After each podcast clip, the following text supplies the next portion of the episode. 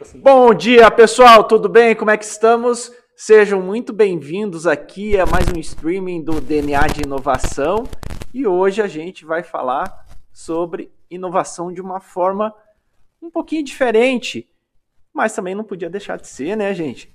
DNA de Inovação é para falar de inovação de forma diferente. E hoje, uma excelente sexta-feira, trouxemos aqui um convidado super especial que eu gostaria que ele se apresentasse, falasse um pouquinho do seu currículo aqui, para vocês entenderem, gente, por que, que nós estamos falando de inovação fora da caixa hoje. Vamos lá? Professor, seja bem-vindo. Obrigado, obrigado, Donelis, obrigado a todos que estão aqui na audiência. Eu estava falando agora há pouco com o Dornelles que eu tenho um protocolo de apresentação que é não é currículo, eu não gosto de falar muito de currículo, mas é que a gente tem uma, uma caminhada na vida, então eu conto os caminhos que eu percorri até chegar aqui. Então, de formação, eu tenho uma formação da qual eu me orgulho muito, muito mesmo. Eu sou engenheiro civil, administrador de empresa, contabilista. Teve uma fase na minha vida, lá pelos seus 22, 23 anos, que se eu somasse os tempos de estudo, dava mais do que de vida. Eu falava, nossa, que legal. Mas não foi legal. Porque eu não consegui emprego. O pessoal fala, não, você é muito qualificado, não tem lugar para você aqui. Aí eu, meu Deus. Aí eu continuei estudando. Aí fiz mestrado.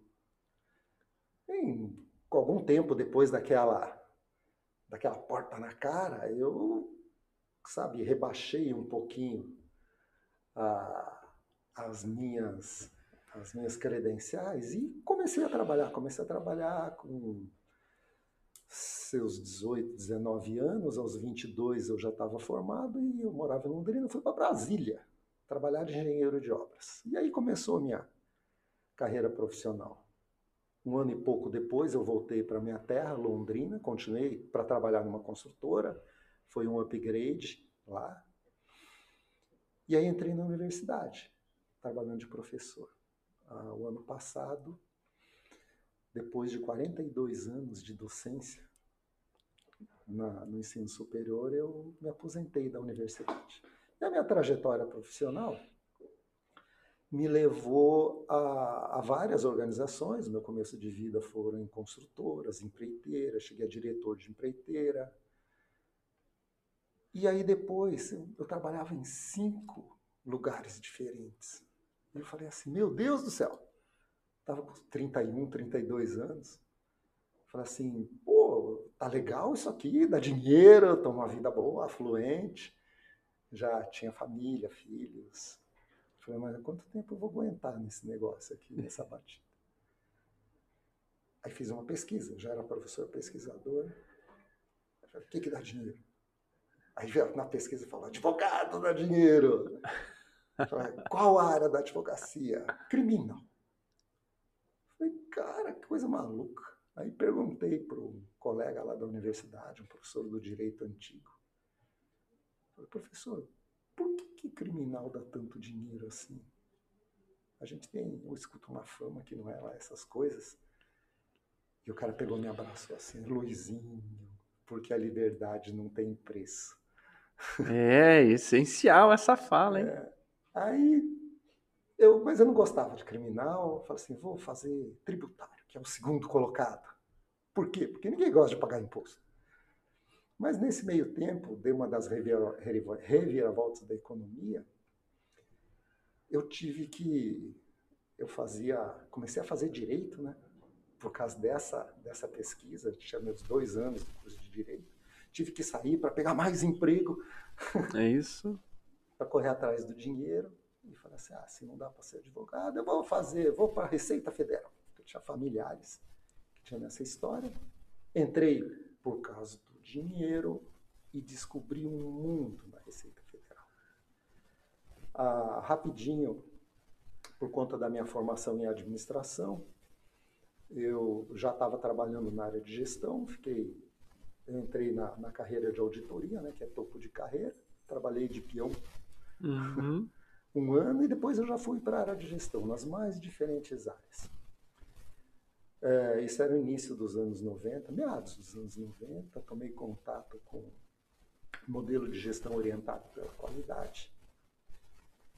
E aquilo abriu um outro caminho que eu nunca tinha estudado nada parecido, eu não tinha visto nada parecido. E a unidade que eu trabalhava foi um piloto, um projeto piloto no Brasil da implantação desse modelo.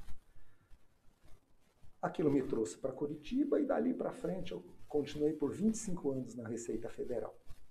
Então tenho uma experiência em, na Receita Federal, nas diferentes unidades que eu trabalhei, de alguma forma eu sempre tive no C-Level uhum. da unidade, uma formação acadêmica legal, acabei fazendo doutorado em administração, porque eu continuava dando aula e trabalhando na Receita. Mas, professor, uma uhum. pergunta que não quer calar. Uhum. Aonde que surgiu inovação nessa sua jornada aí? Inovação é o seguinte, é, ainda na década de 90, é, por conta dessa efervescência mental e, e não só mental, a aplicação prática desses conceitos, eu comecei a me agregar a um grupo que trabalhava com inovação dentro da Receita Federal. Esse, a gente teve a felicidade de submeter o trabalho que a gente estava fazendo ao Prêmio Hélio Beltrão, foi premiado, está lá no meu currículo com muito orgulho, laureado com o prêmio, prêmio Hélio Beltrão de experiências inovadoras em gestão pública. Cara, gestão pública não é fácil. Turma da iniciativa privada, imagina o que é você ser gestor público num lugar que você não pode contratar, é concurso. Não pode demitir, é processo.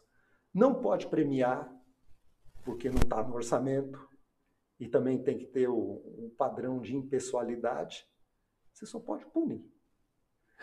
Que legal, né? E tem que dar satisfação para a sociedade. Não é mais uma receita federal que a gente vive num país que sonegar é socialmente aceito. Roubar é feio, corrupção é feio, mas sonegar é aceitável na massa. Então esse é um ambiente desafiador para a gestão pública. E aí eu comecei a cair na, nessa área de inovação, com uma experiência gerencial. É, eu comecei. A Receita Federal é, um, é uma plataforma de observação da sociedade privilegiada. Aí eu olhava, não só internamente, mas eu olhava externamente. As empresas que tinham problemas com Receita Federal não é porque não gostavam, é porque tinham problemas gerenciais. E uma das vertentes do problema gerencial era essa questão tributária. Mas isso é uma pontinha de iceberg. Aí eu comecei a, a, me aprofundar na observação das empresas, das pessoas que trabalhavam em empresas. E aí eu descobri o óbvio. Uhum. O óbvio. A pessoa jurídica é uma ficção. O que existe são pessoas, pessoas humanas que trabalham em organizações. Eu descobri que muitas organizações, muitas, muitas, elas trabalhavam dentro de um contexto que fazia mal para o indivíduo. E eu comecei a pesquisar isso. É, hoje em dia, essa, essa situação é, se agravou daquela época. O que a gente chama eufemisticamente de transição de carreira.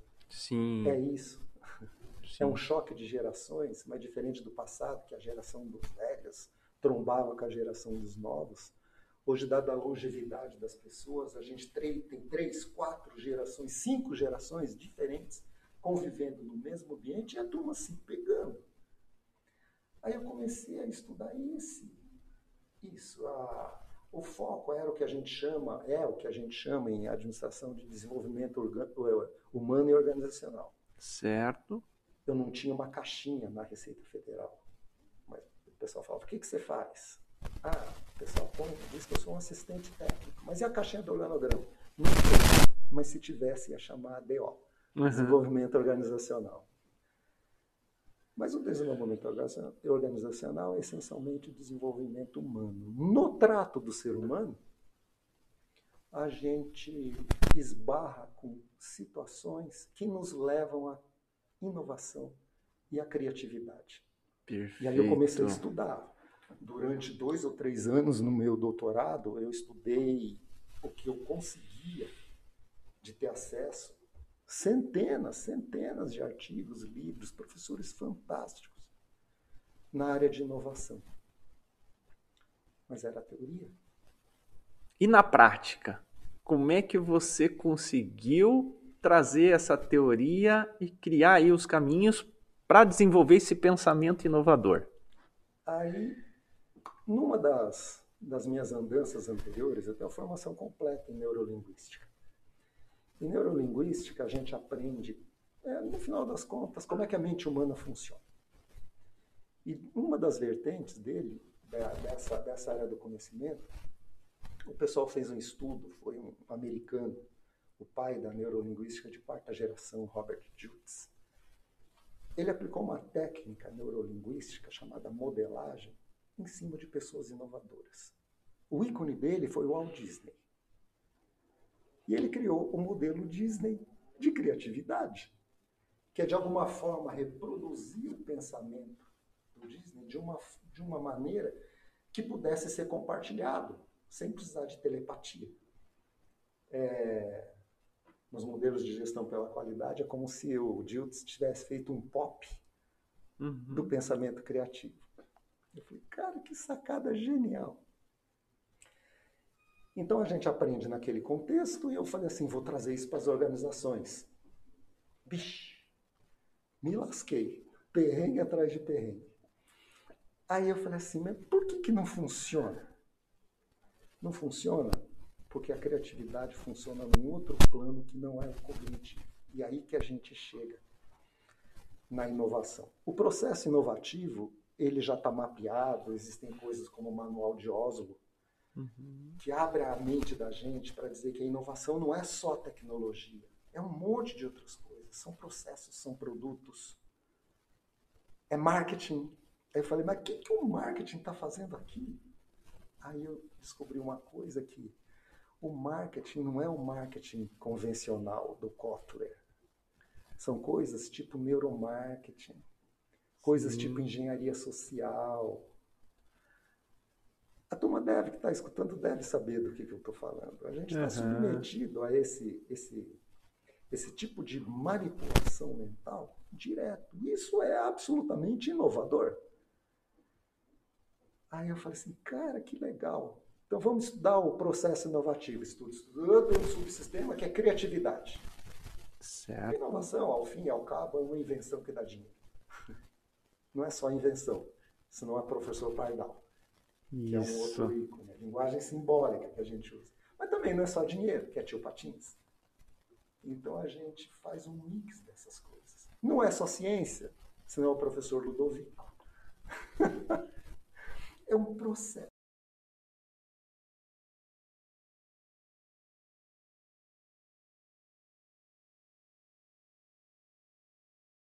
aprofundamento do problema, você faz a sedimentação, a reflexão. De repente tem uma fase do processo que é iluminação. A gente chama do grande A.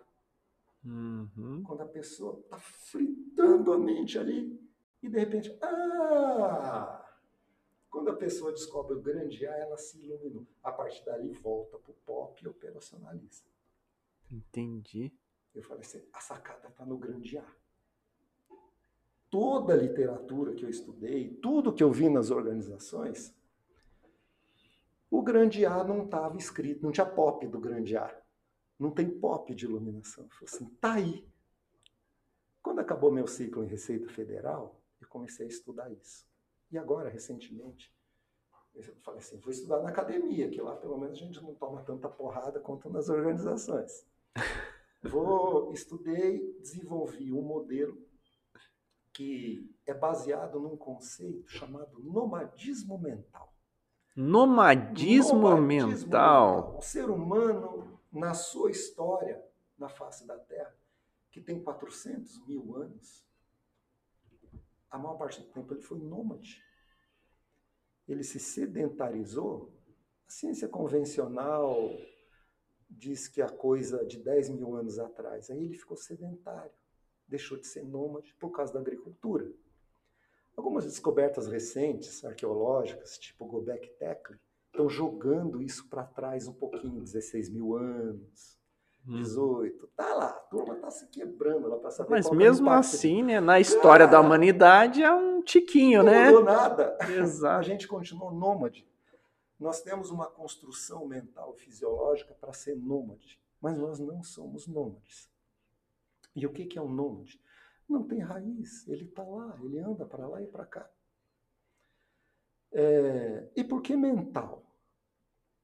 Mental pelo seguinte: a mente, a nossa mente, a mente de cada um de nós, é como se fosse o guardião da nossa consciência, ou a guardiã.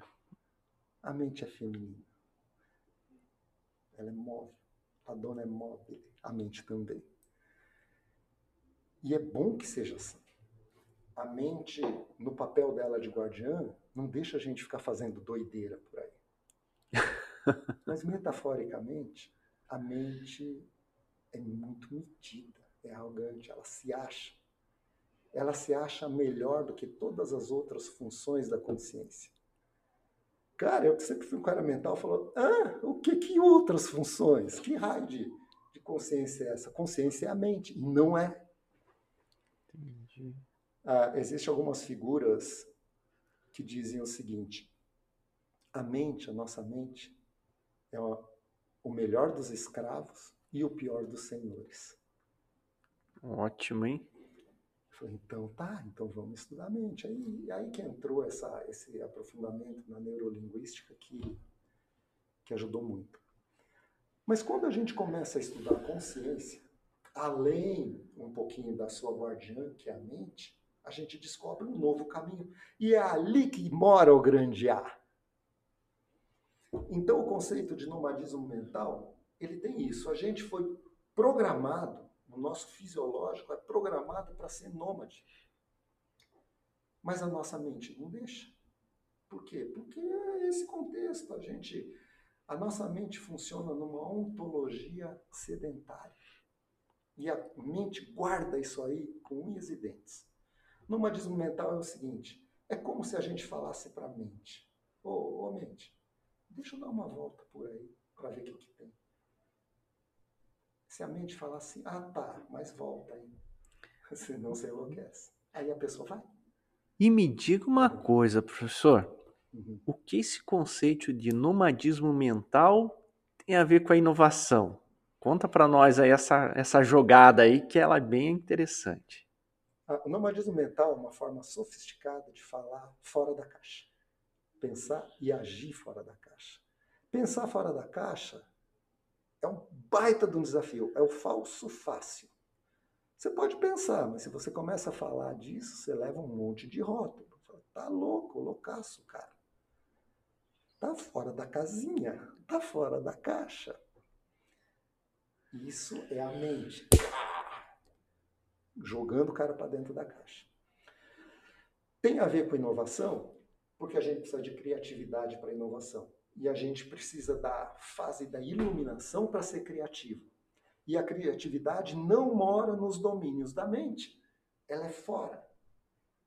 Então a gente precisa sair do reino mental ir para outros caminhos, outros reinos, outras paragens, buscar ali o grande A e depois voltar para o reino mental para seguir no processo inovativo nas fases de criatividade. E o nomadismo mental tem a ver com isso, então. Você pensar fora da caixa, sair do seu contexto, ir lá ter essa iluminação e voltar. é isso? Isso é como se fosse assim. O pessoal fala: ah, que legal esse negócio de nomadismo mental. Vamos fazer? Vamos. Como é que faz? Como é que faz? Primeiro, a gente dá uma visão panorâmica da coisa. Vou dar alguns exemplos aqui. Uma visão panorâmica da, da situação e fala assim Vamos fazer, mas tem que passear por outras caixas. Eu prometo que eu te devolvo em segurança para a sua própria caixa. É verdade, é a mais absoluta verdade. Mas devolver em segurança não significa devolver igual. Entendi. Uma vez o Einstein falou uma frase muito interessante.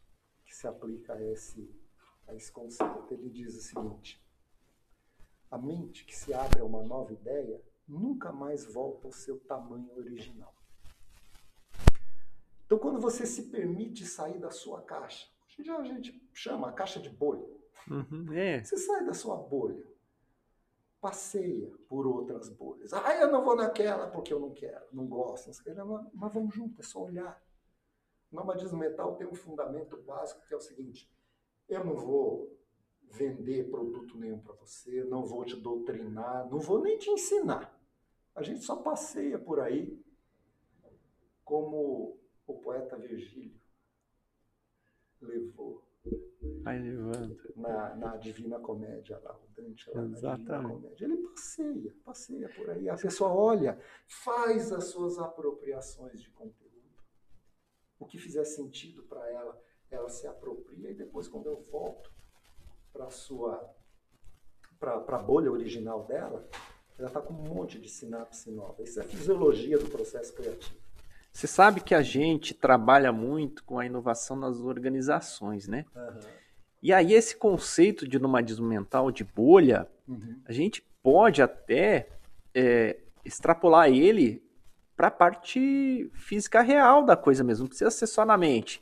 Porque muitas organizações hoje têm problemas para inovar em processos, para mudar processos, melhorar a performance, etc e tal, porque cada pessoa está fechada na sua própria bolha. E às vezes a sua bolha é a sua própria função. Ele olha para dentro da função dele que ele está fazendo dentro da organização e não olha para o colega do lado que faz uma outra função que é complementar a dele. E aí não enxerga essa, esse processo inovativo acontecendo. Quer ver uma coisa? A dinâmica do processo criativo ela tem alguns papéis. O Diltz chama isso de papéis o papel do sonhador, o papel do planejador e o papel do crítico. Eu prefiro usar uma linguagem mais simbólica, porque a gente usa, quando está fora da bolha, a pessoa perde as referências. Então a gente usa uma linguagem simbólica e uma narrativa diferente da narrativa convencional. A narrativa convencional é um método científico, fundamentado numa outra linguagem simbólica, que é a matemática. Mesmo pesquisas qualitativas, isso é a minha formação em ciência social aplicada foi legal, porque me deu base qualitativa, base quantitativa. A base quantitativa parece que é um monte de pontos, mas se você vê aquilo lá, no final das contas, se conclui como? Aí você faz uma análise do que os números estão dizendo a abordagem qualitativa parece que é tudo diferente, mas não é. A gente capta as informações por um outro método, não dedutivo, indutivo, e faz lá, ah, vamos ver o que, que o pessoal falou. Nessa área de, de, de, mídias sociais, o pessoal faz direto. Nuvem de palavras. Aí faz a nuvem de palavras, o que, que você faz com ela? Você conta, virou corante. Então, o que, que a gente faz? A gente usa uma linguagem simbólica. O processo criativo, a gente pode usar uma linguagem de arquétipos. Certo. E esse arquétipo, se a gente falar o arquétipo do sonhador, o arquétipo do visionário, coisa, é fácil. O cara está viajando. Então, vamos usar três arquétipos organizacionais do CEO, COO e CFO o executivo, o da operações e de finanças. Se a gente olhar qualquer organograma e alguém falar assim, enxuga esse organograma, ele vai terminar com um quadradinho em cima, que é a função executiva, que é o arquétipo do CEO, e duas outras funções operacionais. Certo. No primeiro nível da organização, CEO, todo e qualquer tipo de operação, tudo se encaixa lá dentro, exceto finanças. Finanças é um, o CFO, ele é como se fosse uma grande esquina, um grande tradutor, porque tudo passa por lá escrito na linguagem do dinheiro. Tudo se traduz em dinheiro. Aquilo que não se traduz em dinheiro está no COO. A gente pode pegar esses três arquétipos e reproduzir na organização de qualquer porte. Se for uma microempresa individual, o indivíduo ele dança entre esses arquétipos. Se for uma gigantesca de uma empresa, você tem uma coisa que tecnicamente a gente chama de simetria de escala, mas são fractais. Você tem esses arquétipos funcionando nos diferentes níveis.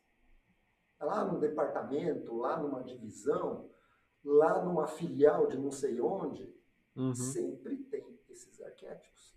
E qual que é a alma de cada um desses arquétipos?